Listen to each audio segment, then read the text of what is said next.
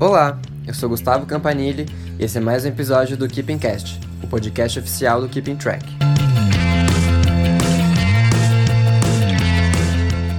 E aí, gente, tudo bem com vocês? Bem-vindos ao nosso podcast. Eu sou o Gustavo e se você já pegou essa referência, vocês já sabem quem está aqui com a gente hoje para falar um ano que foi muito emblemático para música pop. A música pop estava no auge. Então é por isso que a gente convidou para esse episódio o Gabriel Mahalen, Tô aqui, gente. Obrigado por me receber, amei. Gente, pra quem não conhece, Gabriel é youtuber, é cantor, é criador de conteúdo. Ele faz a porra toda, entendeu? Se você não conhece, tá perdendo, porque ele dá aulas e aulas no YouTube. Eu mesmo já fui muito educado por ele, influenciado digitalmente por ele. Acho chique, acho chique ter esse poder de comunicação. Respeita sim. Minha gata olha pra mim e me despreza. Pois nós, seguidores digitais, estamos aqui te seguindo fielmente. Além do Gabriel, eu tenho eles que estão sempre aqui comigo, me aturando. O Boni. E aí, rapaziada, estamos aqui. Aliás, estou de volta, né? Depois de dois episódios longe de vocês. Estou de volta, é um prazer. E bora falar de pop 2011, era dourada do pop. Coisa boa. E além do Boni, a Alicia veio junto. Oi, oi, gente. A gente tá muito chique. Estou chocada com o nosso convidado do dia, assim. Quem diria, né? O Keepingcast chegou no novo nível. Gente, a gente tá igual ao tema desse episódio. Estamos na nossa era dourada. Gente, vocês estão enchendo muito a minha bola e eu não tenho essa bola toda, gente. Sei de onde vocês tiraram. Mas vamos lá, gente. Antes da gente começar a falar do nosso tema, eu queria pedir encarecidamente para vocês nos seguirem no nosso Instagram, no nosso Twitter, arroba KeepingCast. Qualquer plataforma que você estiver ouvindo a gente também, Segue a gente lá, porque toda vez que a gente postar um episódio novo, você vai receber uma notificação. Continue nos acompanhando. Gabriel, quer indicar suas redes também para o pessoal te conhecer, te seguir? Sim, gente, me segue nas minhas redes, no meu canal, arroba Gabriel Mahalen, em todas possíveis que vocês podem imaginar, eu tô lá. Facebook, Twitter, no YouTube. Deixa eu ver onde mais eu posso estar com esse nome. Eu acho que é só isso mesmo, gente. Sem mais delongas, a gente vai falar de um ano que foi assim muito emblemático. 2011 está fazendo 10 anos. Foi um ano em que os astros se alinharam para música pop, ele fez tudo acontecer. E já vinha acontecendo alguns movimentos nesse sentido, que a gente consegue ver desde 2008. O pop vindo muito forte, ele só foi crescendo, só foi crescendo. E em 2011, eu considero o auge do pop. Então a gente vai falar o porquê disso, o que aconteceu nesse ano de tão emblemático e para começar, eu só queria falar uma coisa, gente. Para mim, 2011 eu resumo sempre em cinco artistas que se destacaram muito. Eu começo pela Rihanna, porque ela já vinha se destacando muito desde 2008, mas é em 2011 que ela estava divulgando o Loud, termina de divulgar o Loud, ela já divulga o Talk That Talk, que ela tá naquela fase que ela lançava um disco por ano, e sem prejuízo algum, sempre todos muito legais, muito bons. A Katy Perry vinha da divulgação do Teenage Dream, já tinha três números uns no bolso, só com esse álbum, e já pegou outros números uns durante a divulgação.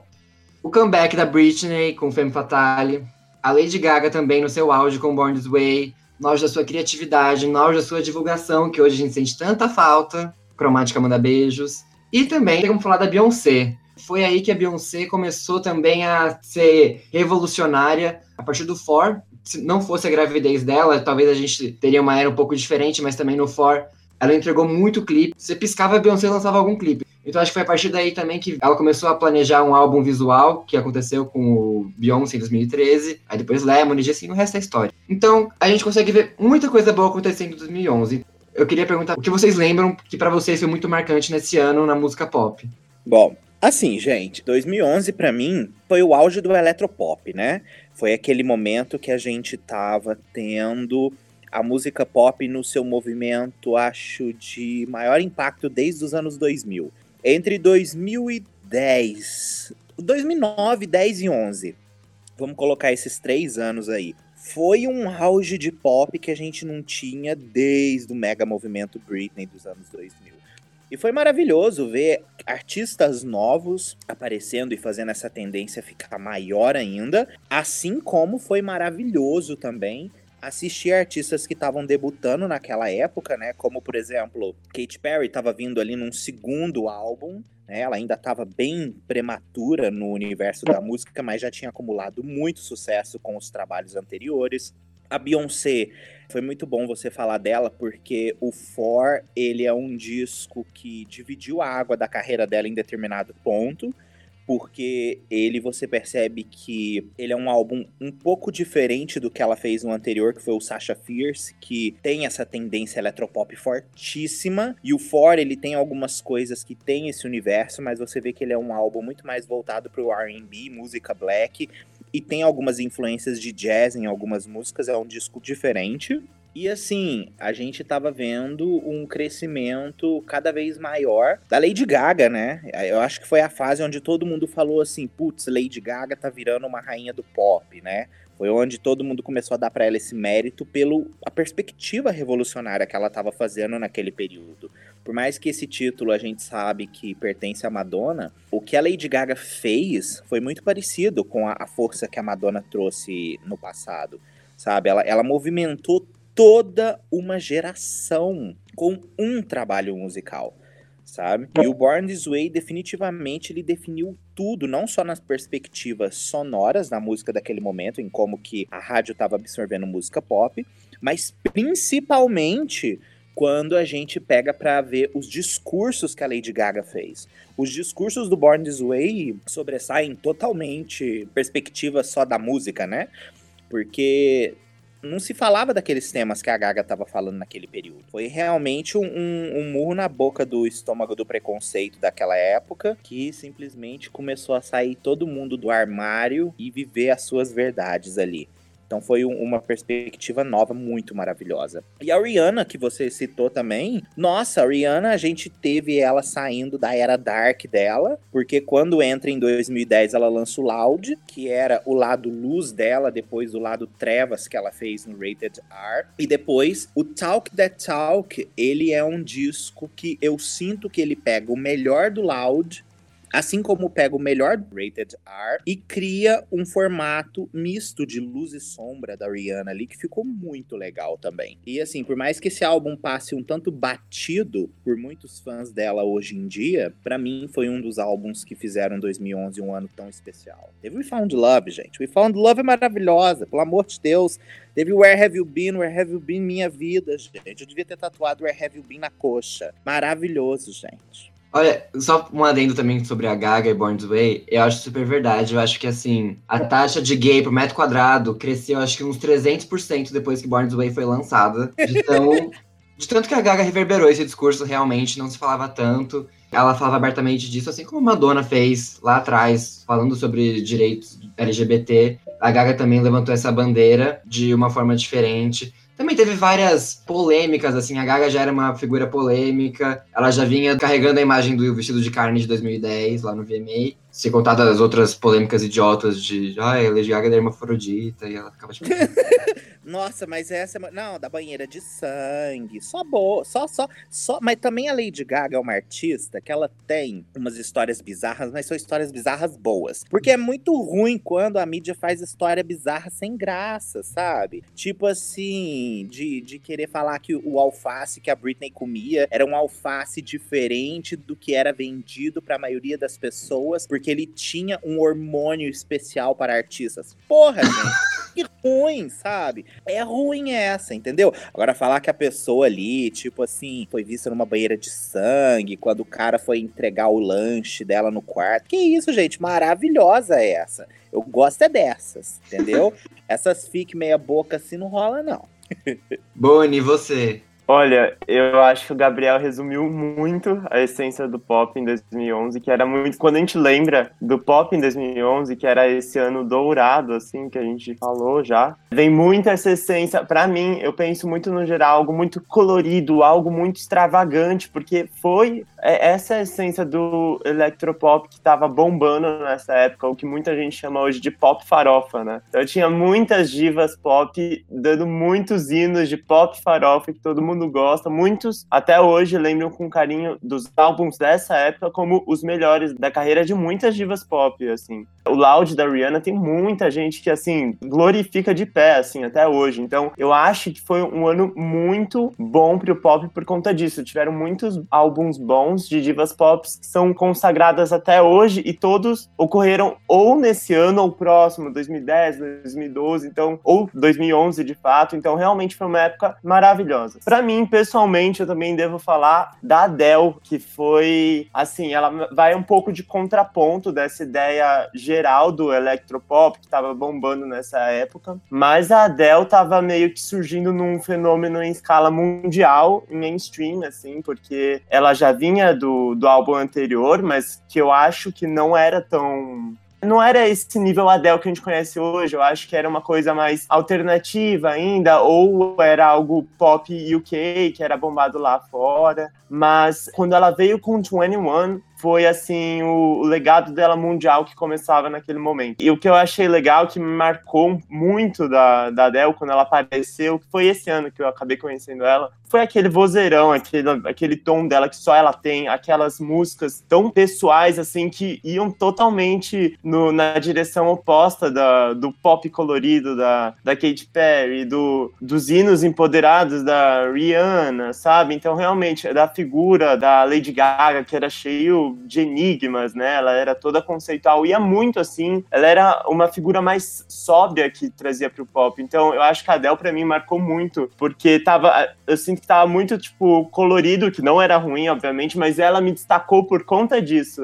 O diferencial dela para aquele momento foi muito grande. E de lá pra cá ela se tornou, assim, uma lenda, né? Até hoje a gente fica procurando o novo álbum da Adele, todo mês surge um, um bato. Ai, agora ela vai voltar, gente, agora ela vai voltar. Até agora tô esperando. Mas, mas aquela época, para mim, a Adele marcou muito também, além de todas essas divas. Katy Perry, para mim, é a primeira diva pop, assim, do electropop, que o Gabriel comentou bastante. Primeira que eu lembro também. Mas, pessoalmente, a Adele foi a que mais me marcou, confesso. Só pra falar um pouco desse contraponto que o Boni trouxe da Adele, eu, eu, acho super real, porque eu lembro que a gente tinha essas figuras exuberantes, marcantes, destacadas, e aí você tinha a Adele. A Adele, por mais que ela tinha, sei lá, 22, 23 anos naquela época, ela parecia a vovó do pop, assim. Vestia vestidinha, sapatilha, e ela com aquele coque enorme, eu tava, nossa, Adele. Action Rage, sabe? Tipo, não. É, é, ela no coque, na cadeira, vestida de toda de preto. Acho que tinha umas velas, né, no clipe, talvez. É. Não sei. Era tipo, totalmente vovó. Mas isso é muito legal, né, gente? Porque você percebe que, tipo assim, que a indústria da música é magnífica e muito maior do que a gente imagina. Porque ela foi o outro lado da laranja que surgiu. Porque a gente, tipo assim, 2011 para as bichas é a fase da libertação, é a fase de quando a gente descobriu o pop colorido, é a fase que muita gente também dessa nova geração começou a sair então a gente tinha essa perspectiva diferente. Agora, quando a Adele surge, eu acho que a Adele ela foi um sucesso de uma artista como foi, por exemplo, quando a Whitney e a Mariah surgiram, sabe? Quando elas estavam, tipo, nos primeiros e segundo álbuns dela. Elas batiam mais de frente com um público mais adulto, ela batia de frente também com um público que era mais sensível, porque a Adele, por falar de música mais romântica, ela tinha esse apelo de sensibilidade que batia também com um público mais sensível. E engraçado que ela conseguiu, ao mesmo tempo que fazer esse efeito no público adulto, ela conseguiu vender também para adolescentes que estavam vivendo sensações parecidas com aquela. É, foi muito estranho o movimento da Adele. O que ela conseguiu conquistar e o que ela conseguiu mexer com as pessoas foi muito louco. E, e assim, isso que, que acabou de ser citado do aspecto dela tá no segundo disco, né? E o pessoal ficar esperando música dela. A música da Adele virou uma música rara. Era uma música que, tipo assim, ela nasce. É um tipo de música que nasce para poucos, vamos dizer assim. São poucos artistas que conseguem fazer o que a Adele fez dentro daquele CD.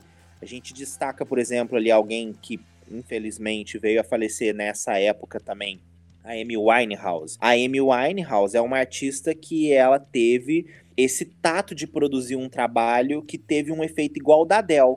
Ela conseguiu vender para pessoas mais jovens, ao mesmo tempo que ela conseguiu vender para adultos e trazer uma coisa nova para o movimento que ela fez ali. E a Adele conseguiu fazer muito isso, porque a Amy Winehouse, quando ela lançou o primeiro disco dela, que foi o Frank, se não me engano, ele é de 2004, O Frank é um álbum que ele é acreditado para poder fazer a mudança para o que a gente chamava no meio dos anos 2000 de Neo Soul, que era uma coisa que não se fazia naquele momento. E depois ela foi evoluindo musicalmente, fazendo aquilo. E a Adele foi a mesma coisa. A Adele é acreditada como a nova, a, a diva vocal dessa geração.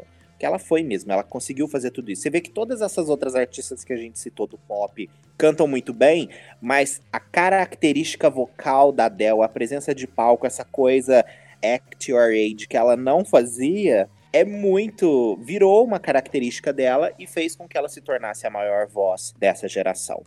E por falar em Extra Age, Alicia, o que você tem a nos dizer sobre 2011? Ridículo, Gustavo. Você é ridículo. Você não vai no chão que você pisa. Ai, o que dizer? Né? Tem que deixar claro que, assim, em 2011 eu tinha 10 para 11 aninhos, então, assim, eu era uma pimpolinha. Então, a minha relação com música era assim: o que tocava na Jovem Pan, quando eu ia no caminho da escola com a minha mãe. Era basicamente isso. Mas o que, que tinha em 2011 que eu admito esse meu lado era o quê? Justin Bieber. E eu era uma belieber hardcore, uma belieber chata. Eu reconheço isso agora com 20 anos. Eu era uma belieber muito chata. Daquela que ficou incomodada que ele cortou o cabelo e começou a namorar a Selena Gomes. O mundo virou, né? Girl. o mundo virou. Mas meu 2011 foi muito marcado pelo Justin Bieber, porque ele veio no Brasil. Eu fiz meu pai me levar no show, fiz ele ficar gritando comigo, ficar na chuva comigo para ver o show. Então, querendo ou não, meu ano foi marcado por isso. Mas o Gustavo gosta muito de zoar, falar que eu não lembro de nada. Ele queria me mandar vídeos para eu estudar o ano de 2011. Esse era o nível da situação, o nível do deboche contra a minha pessoa. Mas eu lembro de algumas coisas de 2011. Por exemplo, eu lembro muito da Katy Perry, porque uma amiga minha viu, descobriu a Katy Perry e mostrou o clipe de California Girls. E a gente ficou vendo aquele vídeo em looping. E assim, eu confesso tirando Justin Bieber, Katy Perry foi o auge, assim foram os dois artistas que eu lembro que 2011, que eu penso em 2011, eu penso não só um outro detalhe que é importante ressaltar. Eu gostava tanto do Katy Perry que eu tenho até hoje o Teenage Dream físico que eu comprei. Foi um dos primeiros CDs físicos que eu, que eu adquiri na minha vida. Com uma pimpolinha de 11 anos, eu tinha o Teenage Dream físico e eu escutava. E eu gosto até hoje dele. Então, assim, por mais que meu mundo tenha sido baseado muito em Justin Bieber naquele ano, Katy Perry também estava lá para representar. É isso aí, Gustavo, não me zoe, tá bom? Não, é, querendo ou não, você é fruto da sua idade, e aí você entrava no balaio, assim, das Beliebers, ok, super compreensível, e a Katy Perry tava fazendo um trabalho mais infantilizado com California Girls, né? E aí, tipo, também Last Friday Night. Não é shade, gente, é fato. Eu não tô jogando shade na Alicia. Sim, não, mas eu acho que a Katy Perry era a que mais atraía o público mais criança, assim, digamos assim. Mas é verdade, por conta disso mesmo. De todos os doces, todas as cores, né, que ela usava, é verdade. É um bom ela... ponto isso. Adolescente, uma loucura, gente, que foi aquele surgimento da Katy Perry nesse álbum. E a era Teenage Dream, ela foi uma era muito longa, porque ela começou em 2010, ela passou 2011 inteira e ela foi até o meio de 2012. Então, assim, foi realmente uma coisa grande que ela fez. Foi uma era realmente que não, não, não faziam, sabe? Tipo, ela. Quando ela fez aquele relançamento do álbum naquela versão. Complete é, Confection. Botou, isso, que ela botou três músicas novas. Nossa, a gente teve Part of Me hitando e depois a gente ainda teve Wide Awake hitando que vieram nessas faixas novas. Então, assim, ela promoveu uma quantidade de singles nessa era que artistas não promovem, gente. Foi uma loucura, foi um delírio aquela era ali. Um delírio total. Tanto que quando ela foi lançar o Prism, muita gente esperava que ela fosse fazer um álbum mais dark, mas em algum momento deste processo, o álbum se tornou uma mais uma extensão positiva daquela imagem teen dela. E deu certo novamente, sabe? Talvez se ela tivesse mantido isso pro Witness, poderia ter dado certo novamente. Não sei. Ela tentou voltar no Smile com esse tipo de proposta e não colou, né? Infelizmente. Mas é isso. Agora já vamos entrar no nosso assunto principal. Por que, que vocês acham que o, tudo eclodiu pro pop funcionar nesse ano? O que, que deu certo, o que estava dando certo pro pop e não estava dando certo pros outros gêneros? E fez com que o pop tivesse um destaque muito grande? Para mim é acessibilidade. Para mim foi um momento onde as pessoas estavam começando a ter internet, onde as pessoas estavam saindo daquela bolha de lan house, né, de vida de lan house, quando as pessoas começaram a ter computador em casa, as coisas começaram a ficar mais acessíveis, e isso ajudou demais. Agora, no quesito dos outros gêneros, o pop é o maior gênero musical do mundo porque os artistas são unidos. As pessoas compartilham os seus públicos, elas, elas dividem as perspectivas dos trabalhos delas, sabe? Se você pega, por exemplo, o movimento do rock, o movimento do rock é horrível de se trabalhar. Por quê? Porque é uma rivalidade tosca de um que fica querendo destruir o gênero musical do outro, botando defeito no trabalho do coleguinha, no lugar de juntar e organizar todo mundo para fazer aquele negócio funcionar. Você percebe que, tipo assim, as bandas mais importantes que a gente teve na década de 2010 ali, elas sustentaram só dentro dos seus nichos. Elas não conseguiram furar a bolha e, e ir para diversos lugares diferentes por causa que realmente tava essa coisa segregada. E a gente sabe que na era da internet, quando uma coisa é segregada, ela fica só dentro daquilo ela não consegue atingir todo mundo. E a partir do momento que todo mundo começa a procurar entender mais coisas, que as pessoas começam a procurar ouvir coisas de outros artistas de nichos semelhantes, que os próprios artistas influenciam os seus fãs a ir procurar esses artistas diferentes. E, gente, prato maravilhoso para poder fazer cada vez mais força dentro do movimento. E aí foi assim que os outros gêneros foram morrendo, sabe? Porque o pessoal não se ajudava. Todo mundo ficava um de costas pro outro, querendo uma briga de ego ferrada que a indústria da música, a própria mídia e a indústria da música faziam as pessoas terem, né? Porque você percebe que muita coisa que aconteceu no passado aí de gente que brigava por muita coisa, essas pessoas brigaram por motivos é, de mídia e não exatamente por causa de alguma coisa entre os artistas de verdade, sabe? Então, assim, os gêneros foram ficando cada vez mais separados, cada vez mais frágeis e fracos, e o pop engoliu tudo, ainda bem, né? Quanto mais música para as gays, melhor. Eu não podia concordar mais, porque foi em 2011 que teve aquele boom de feat. Teve a SNM da Rihanna, que ela fez o remix com a Britney. A Britney fez um remix de Till the World Ends com a Nicki Minaj com a Kesha. E a Nicki Minaj lá no comecinho da carreira, ela nem era a MC Fit naquela época. Em 2010, a gente vinha com o Telephone da Lady Gaga com a Beyoncé. Já antes também tinha Videophone da Lady Gaga com a Beyoncé. Então, realmente, eu acho que a cena toda foi se fortalecendo junta e elas foram subindo juntas. E eu acho que também um pouco disso também explica o porquê o pop, que é o gênero pop vem de ser muito popular, não é muito popular hoje. Porque qual gênero que a gente pensa em feat hoje? É o trap, é o rap, e esse é o gênero que tá em alta, ultimamente, pelo menos no hemisfério norte. E eles estão lá, chovendo de feat, enquanto o pop eles estão mais segregadinhos, uma... eles só fazem uns feats hoje mais específicos, mais pontuais. E aí, então, eu Mas acho é que... da própria tendência musical que acabou, né? Essa tendência Sim. musical do trap veio e engoliu o, o eletropop. Mas se fosse o eletropop ainda acontecendo, não estaria acontecendo a mesma coisa, porque você percebe que os artistas que estão cantando trap hoje em dia eram artistas que no passado estavam cantando dance, entendeu? Então, assim, as pessoas continuam as mesmas, as intenções continuam as mesmas. Mas o que muda foi o gênero musical que foi para um lado mais do hip hop eletrônico, que é o que a gente conhece como trap, né? Esse negócio aí que não para de crescer a cada dia que ninguém aguenta mais. ah, ainda bem que ele falou, porque eu já não vou nem mais repetir minhas palavras, gente. Se você já viu algum episódio do Keeping Cast antes, você já me ouviu falando isso também.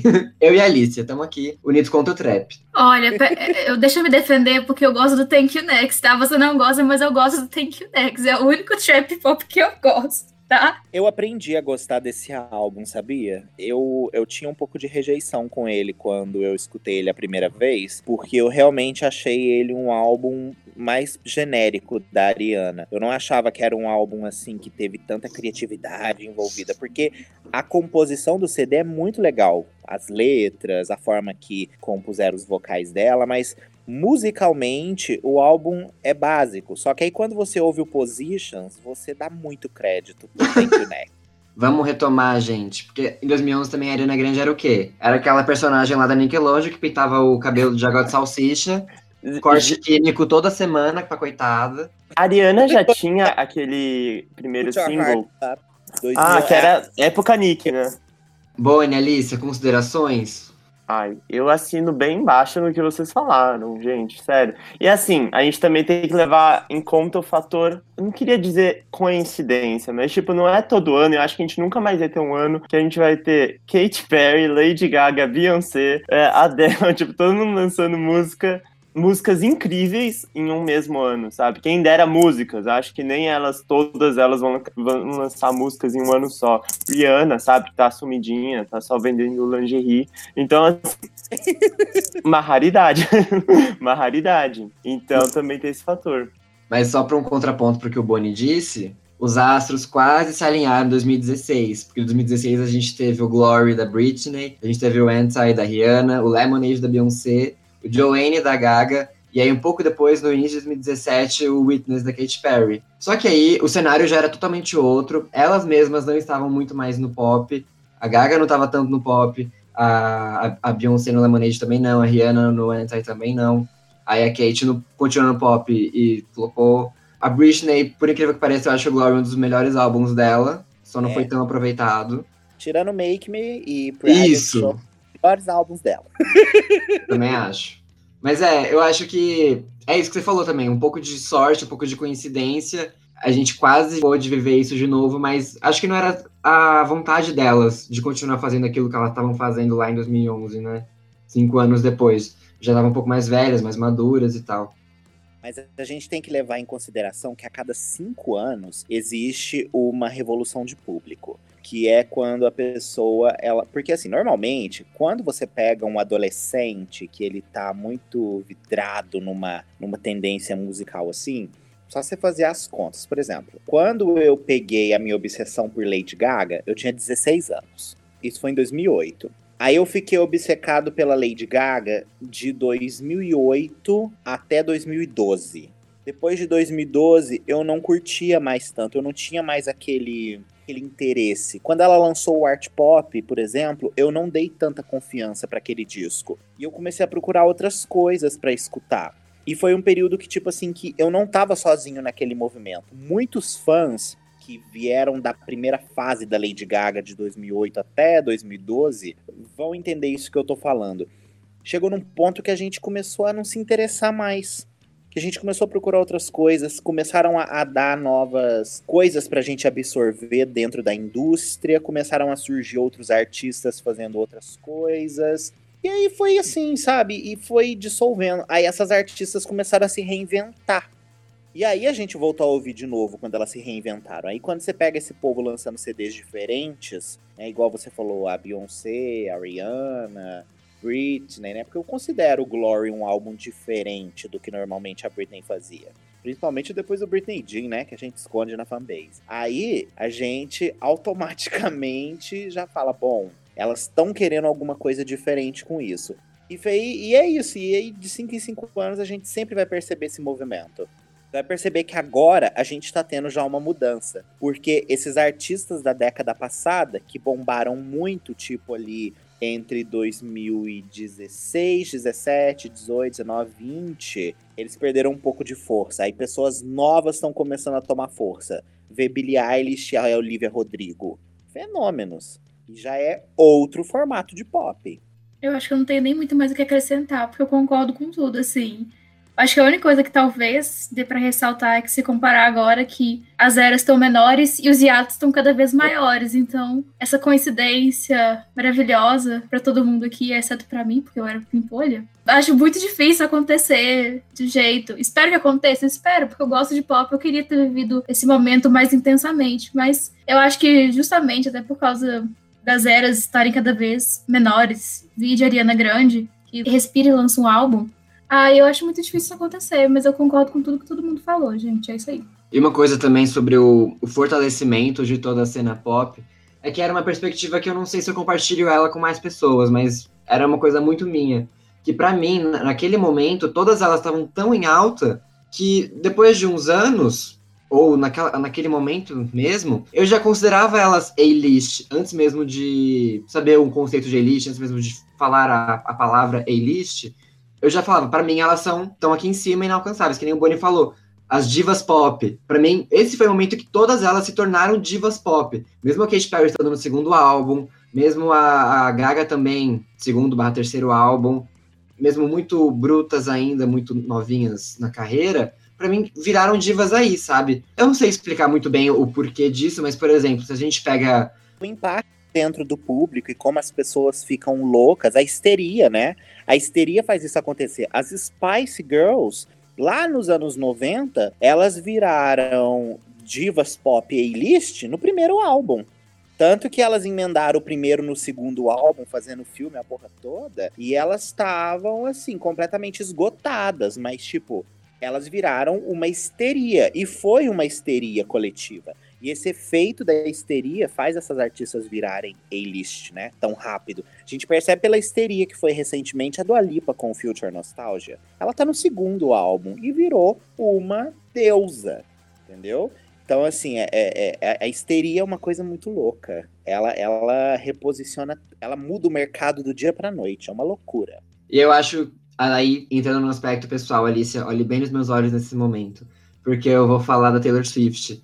Eu acho que é por isso que eu demorei a reconhecer a Taylor no mesmo patamar que elas. Porque uma, a Taylor não tava no pop. Nesse, nessa época ela acho que tava no Speak Now. Demorou ela a ir pro pop, acho que foi só em 2014.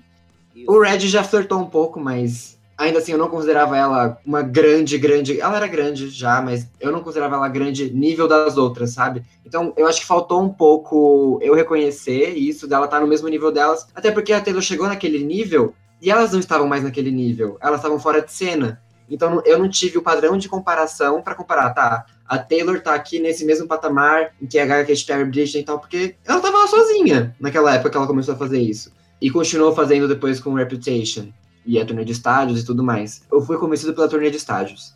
E falando em turnê de estádios também, uma coisa muito emblemática em 2011 foi as premiações, apresentações ao vivo, divulgação. Tava todo mundo querendo divulgar seu trampo, seu trabalho. Eu lembro muito bem da Beyoncé naquele Billboard Music Awards, aquela performance de Who Run the World, que ela tá com aquelas projeções atrás dela, que ela treinou, treinou, treinou. Além disso, o VMA daquele ano também foi incrível. A Lady Gaga tava de Joe Calderone, o Vanguard foi para Britney Spears, a Katy Perry foi a mais nomeada, a que mais ganhou. A Beyoncé anunciou a gravidez no VMA. O pop tava muito, muito em evidência. Não tinha, você não conseguia nem competir, não existia competição. Tá maravilhoso. Nossa senhora, gente. Eu tinha esquecido do Joe Calderone, daquele tombo da Lady Gaga de cima do piano. Nossa, ela tava mamadinha naquele dia. Naquele dia ela tava em cima dos quatro grupos básicos da alimentação: banha, bucho, bacon e cana. Porque ela caiu dali de cima daquele negócio de uma vez que você via que ela tava em outra dimensão. Tentou beijar a Britney, ela tava fora de si, ela tava tão no personagem que aquilo ali virou um delírio aquele dia. Foi maravilhoso. Volta 2011. Só quem viveu sabe também os shows que estavam vindo naquela época. Eu também era muito novo, não tão novo quanto a Alicia, mas tipo, teve show da Katy Perry e da Rihanna no mesmo dia no Rock in Rio. Olha isso, gente, o show das duas no mesmo dia. Teve a Britney vindo no, pro Brasil pela primeira vez solo, outra vez era só o Rock in Rio lá de 2001. A Gaga veio com a Born This Way também. A Beyoncé veio com a Miss Carter, 2013, por causa da gravidez. Então, querendo ou não, também essas coisas fazem com que a nossa memória afetiva sobre essas eras, aqui no Brasil, pelo menos, elas sejam muito fortes. Por mais que a gente não tenha ido. Não foi nenhum desses, me arrependo muito, inclusive. Eu era pobre, não fui porque eu tava fodida mesmo, sabe? Eu não tinha onde cair morta. Não ia poder ir num show desse nunca. A gente falou muito das divas pop, mas eu queria que vocês falassem ainda algumas menções honrosas que a gente não citou nesse episódio, que vocês acham que vale a gente exaltar um pouco, porque também em 2011 elas estavam lá, tendo algum destaque no meio desse turbilhão todo do eletropop. Quem vocês indicariam? Alicia, você me falou uma antes de começar.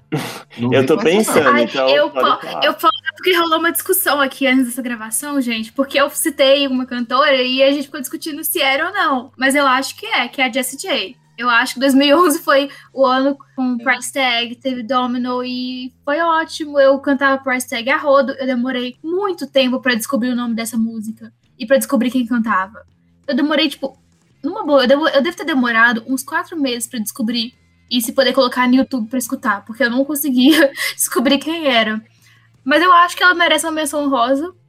Foi ali que foi. Acho que o auge dela acabou sendo tendo com Price Tag. Depois teve com Bang Bang em 2014, mas depois disso não vingou mais. Mas eu acho que vale a menção honrosa, porque todo mundo aqui cantou que não era sobre o dinheiro, dinheiro, dinheiro, mas a gente também quer dinheiro porque a gente quer ir pra turnê. Então, assim. E pra viajar pra, pra Nova York pra tomar vacina. Então, a gente também quer dinheiro. Sim. Gente, sabe quem que eu fiquei pensando? Não sei se vocês escutam. É Simple Plan. Plan Meu ainda- Deus, sim. Eu É. amo também. Eles lançaram aqui que fez, fez até um, um sucessinho, um buzzinho, que tinha aquela música, se não me engano, era Jet Lag. Foi mais ou menos nessa época. A gente teve uma Room 5 também com aquele álbum deles, Hands All Over, que eles hitaram com aquela música. Move Like Jagger. Não, também, mas teve outra antes. Pay, Payphone? Eu não sei se é dessa. Não, é, é do Overexposed, Jazz. Ah, eu Essa não é do- sei, então. É, Misery. Misery, isso. E foi assim, foi, foi, fez muito sucesso. E eles, eles irritaram bastante aqui no Brasil. Mas, ai, gente, mas o Simple Plan é meu gatilho.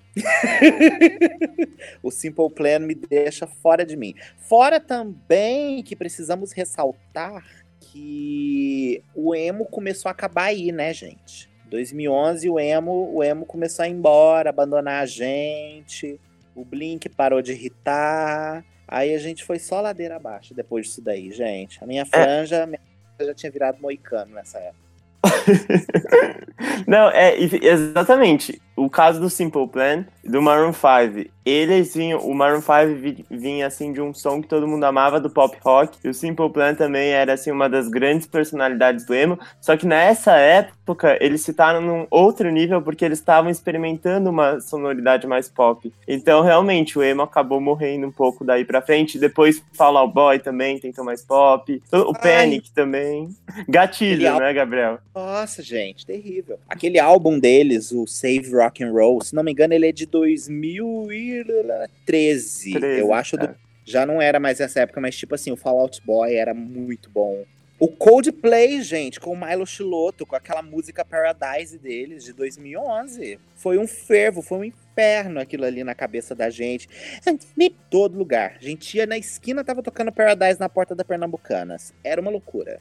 Nossa, eu me incluo muito nessa fase do Coldplay. Inclusive, Coldplay e Maroon 5 também vieram pro Rock in Rio. Meio que alimentou esse buzz maior aí. Foi a época que eu conheci o Coldplay por conta do Rock in Rio. Fiquei muito viciado no Milo Xyloto também, porque foi aí que eu conheci e comecei a ouvir os outros álbuns da discografia. Que álbum bom. Eu adoro. Outro artista também que eu adorava naquela época, hoje tem o ranço, é o Bruno Mars, que ele tava no primeiro álbum dele, Grenade. Talking to the Moon, tinha aquela música que a Gretchen refez, gente. Como que chama? Aquela, aquela. Day I feel like I'm doing The Lazy it. Song? Isso, a Gretchen fez um cover. Chocado, não sabia. Eu não sabia disso. Ah, então depois vocês vão ouvir. Vocês acharam que ela só fez o cover de Havana? Não, a Gretchen já entrou em muita tendência musical do passado.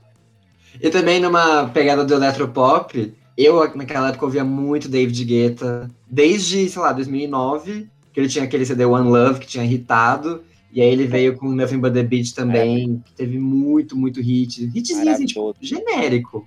Ah, não, mas David Guetta sempre foi.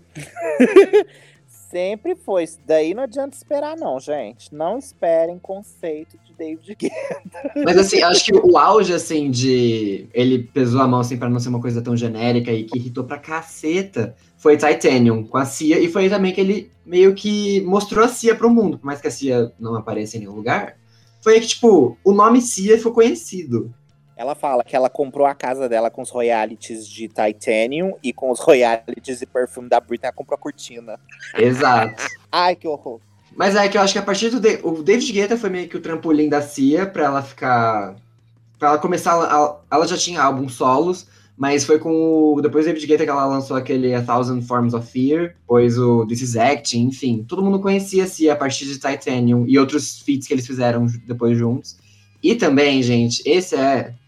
Eu escondo, assim, na minha, no fundo da minha memória, mas eu vou reconhecer hoje pra vocês. Que eu era muito. Não era fã, mas eu ouvia muito porque era uma farofa das boas. O LMFAO, sabe? De Eu amava também. In the house tonight. Ai, Os próprios. Eles tinham uma música com a Natalia Kills que chama Champagne Showers. Muito boa. A farofa, assim, mais Pronto. refinado, assim, que o mais velho dos vinhos. Muito bom. Gente, uma dúvida. O que aconteceu com a Natália Kills? Eu tinha esquecido da existência dela. Ela foi cancelada e aí ela não. É Ela, ela é aquela moça do The Voice australiano, não? Ah, tá. É X Factor, eu acho. Ah, Factor. Ah, tá. Eu não Mas sei o que ela- aconteceu, mas eu sei que então ela foi cancelada. Foi. Muito feio, foi. Hoje ela Mas ela, ela voltou. É Ted Sinclair, né? É, mas não é a mesma coisa, não. O pessoal vai lá esperando ouvir um Perfectionist, um que ela fez ali naquele álbum dela. Desiste, lindos. Desiste, que ela virou conceito. Quando a pessoa dá ruim no concreto, ela passa pro conceito. Acho que a última coisa que eu ouvi dela, mas que não era dela, ela escreveu, se eu não me engano, acho que Kiss It Better da Rihanna no Anti. Acho que é dela a música. Bom, gente, alguém tem mais algo a acrescentar? A gente falou da Kesha, alguém citou ela em algum momento? Porque. Eu só, eu só falei do remix de Till the World Ends. Ah, tá. É, é que ela realmente, né? A Kesha também era outra figura que naquele momento todo mundo olhou pra ela como uma personagem. Assim, acho que não era o mesmo olhar assim, nossa, ela é a nova diva pop. Não, mas tipo, com um olhar promissor pro pop, assim. Porque era aquele pop. A era mais pop, assim, da Kesha, talvez, né? Foi um álbum muito forte, porque ele ditou a tendência que durou, tipo, até diversos CDs de outros artistas que produziram ali com o Chernobyl Look, quando eles gravaram com ele. Porque ele é o produtor desse álbum, gente. Ele é o produtor. Então, assim, E do a Teenage gente- Dream. E do Teenage Dream. Os E, mesmo do tá? Então, assim, é... não tem como escapar. É dureza. Mas, tipo assim, ele conseguiu fazer muita coisa legal junto com a Kesha, tirando o lado Chernobyl dele, né? Radioativo podre. Mas a, a Kesha com ele conseguiram produzir uma tendência de eletropop que ainda era diferente do eletropop da Lady Gaga. O da Kesha tinha aquela coisa robótica, sintética extrema, com aquela aquele canto que era era aquela música que a gente fala que ela é milimetricamente escrita. Você vê que a palavra final rimava com a primeira palavra do jeito perfeito. Eles fizeram aquele projeto todo ali num nível comercial que era fora de série. Era pra dar certo ou era pra dar certo. Ah, mas eu tenho. eu quer dizer, hoje eu dou todo apoio pela Cat, ainda mais pela história dela. Mas ai, que raiva que eu fiquei dessa mulher quando ela barrou Bad Romance. Que raiva. Não, não se mede, gente. Eu- Aqui. Levantei minha bandeira Little, porque. Na moral. Gente, Bad Romance é a música da Lady Gaga. E ela não pegou primeiro. Vai se fuder. Que ódio. Todo episódio o Gustavo tem um sur- surto Little Monster. Acho que foi esse o do episódio Ai, de hoje. Sim. Nossa, tantas ingratidões que fizeram pra minha narigudinha. Coitada. Mas agora ela não tá na ligudinha mais, que ela fez a harmonização, ela tá maravilhosa. Na era cromática, a gente vê que o rosto da Lady Gaga é outra cabeça que ela botou. é porque ela, ela modificou o rosto dela de todos os jeitos que você pode pensar pra lançar o cromática e ela ficou simplesmente perfeita. Um dos auges da beleza da Lady Gaga é no cromática. Só faltou divulgar essa beleza, né? Junto com a álbum. Ah, pois é. Pois é, pois é. Até o Blackpink divulgou mais. Ai, sim. Ai, Deus. Não é fácil. Mas a Kesha também eu lembro muito no Rock in Rio de novo. Gente, esse Rock in Rio, que ódio. Como eu queria ter ido. Mas ela foi nesse Rock in Rio e ela fez um show super controverso. Ela fez, assim, o que todo mundo falava que a Gaga fazia, ela foi lá e fez. Tipo, ela comeu... Uma, simula, ela simulou comer um coração ou um morcego, não lembro, posso estar misturando com Ozzy Osbourne, assim. Mas, tipo, ela fez coisas, assim, bizarras, atrocidades, que ninguém tava esperando. E, tipo, ela tava lá cantando o TikTok dela, o We Are Who We Are, e todo mundo saiu com o queixo caído. E era assim, na mesma noite da Janelle Monet e da Shakira, que não tinha nada a ver com o que a Kesha fez. Então ela meio que destoou, assim, eu lembro que foi super comentado o show dela. Ai, que saudade da Janelle Monet também, viu, gente? Poxa. Ou mulher talentosa da porra e que não conseguiu chegar em determinados pontos. Ela lacrou na cara da sociedade e lançou o Dirty Computer recentemente. CDzão da porra. Mas sabe que eu gosto mais dela nessa época também? Que ela tinha Rope e Cold War, que eu achava uma coisa super mais crua. E, sei lá, Cold War pra mim é, é super aquela canção meio que vulnerável. Eu acho super poético, tudo que ela se propôs. Você lembra da Kaylis, Gustavo? A que, faz, a que fez feat com, com David. Guetta. Ela tem a capela. A capela. É tudo do mesmo disco dela. Ela também foi uma artista muito legal nessa época, porque ela fez aquele eletropop farofaço. O álbum dela chama Flash Tone. Se vocês nunca escutaram, vão ouvir. É a farofa mais 2011 possível, ever. E vocês vão amar. porque o CD é todo bom. E ele foi produzido pelo David Guetta, pelo Benny Benassi, só aquele povo mesmo da farofa pronta. Ela canta aquela música, o hit dela é aquela música My milkshake brings all the boys they are and their Sim. is better. Sabe que a Rasputia lava o carro? É aquele hit. Eu peguei É, a é referência. Ela fez esse CD em 2010 para 2011. Olha, fabuloso. Uma pena que flopou. Mas também foi querer lançar pela gravadora do Will.i.am. Queria o quê?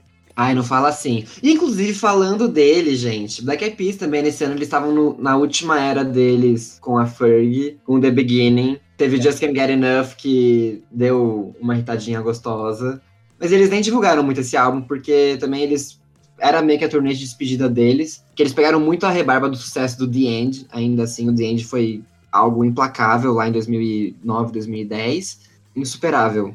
Ai, pra mim é o monkey business dele.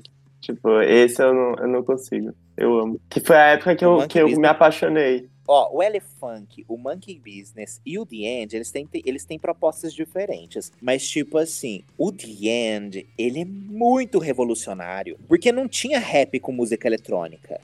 Não tinha. Foram eles que fizeram virar mainstream. Aí, quando eles lançaram o Bum Bum Pau deles lá, gente do céu, que saudade. A Ferg aparecendo morena, quebrando a internet. Ai, Uhum. gente, que saudade.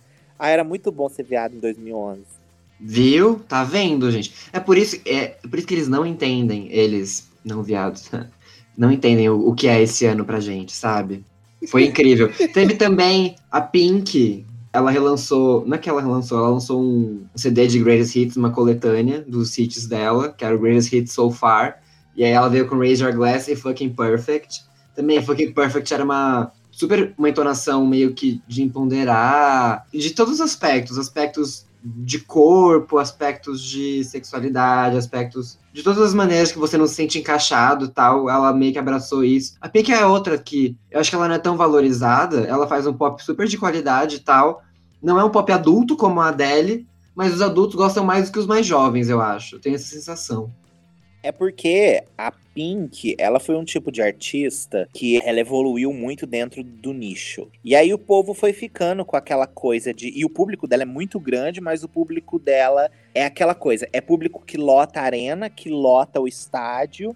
Compra o CD, porque os CDs dela sempre ficam em primeiro lugar quando ela lança, mas ela flopa nas Billboard Hot 100 da vida e o resto.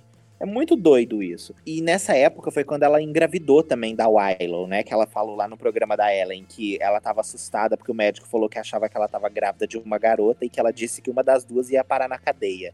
E o clipe que ela lançou Socorro. ontem mostra elas parando na cadeia. É verdade. Se vocês não assistiram, assistam. Ela lançou ontem. A Willow tá no clipe com ela o tempo todo. Ela passa por cima de todos os momentos da carreira dela marcantes, assim. Porque a Pink tem muita história legal na carreira dela também. Mas 2011 pra 2012 foi uma era onde ela mudou muito como pessoa. Quando ela começou a ficar mais mãe. Aí lançou essas músicas mais empoderadas. Outra pessoa também que em 2011 fez um disco muito maravilhoso e que veio nessa vibe da Pink, que muita gente não lembra, foi a Kelly Clarkson com Stronger. A Kelly já tinha perdido um pouco de força de álbum naquela época. Ela hitou com a música solta. Stronger, Dark Side. Depois aquela coletânea que ela lançou, que tinha People Like Us. Na verdade, ela lançou a coletânea antes, que tinha People Like Us, umas músicas mais eletrônicas. Enfim. Eu sinto que a Kelly teve muito isso, que ela bombou muito naquela época 2008. Eu não- nem sei se era exatamente esses anos, mas enfim, a época que ela mais bombou foi a época que o pop rock tava muito em alta, que era o som que ela fazia. Eu sinto que meio que não pegou quando ela tentou se apropriar pro pop, assim, sabe? É meio triste, porque eu adorava a Kelly. E por falar de pop rock, eu vou falar da nossa falecida favorita, gente, Avril Lavigne. Quem lembra da- das fanfics? Mas eu, eu lembro dessa época também, que foi uma época que. Foi, acho que. Eu era muito novinho quando a Avril Lavigne estourou. Então, essa época do Goodbye Lullaby. Gustavo, eu, eu tinha tipo um, dois anos. Sabe? Eu era um baby. Esse é o nível.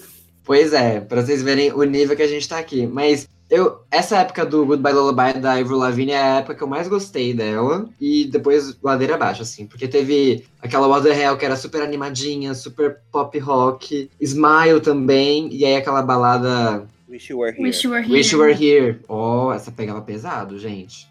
Essa aqui, gostava de 14 anos, se encolhia na cama e chorava. Ai, gente, mas olha, eu falo pra vocês uma coisa. Eu vivi quando ela lançou o The Best Damn Thing, que foi quando ela resolveu virar líder de torcida, sabe?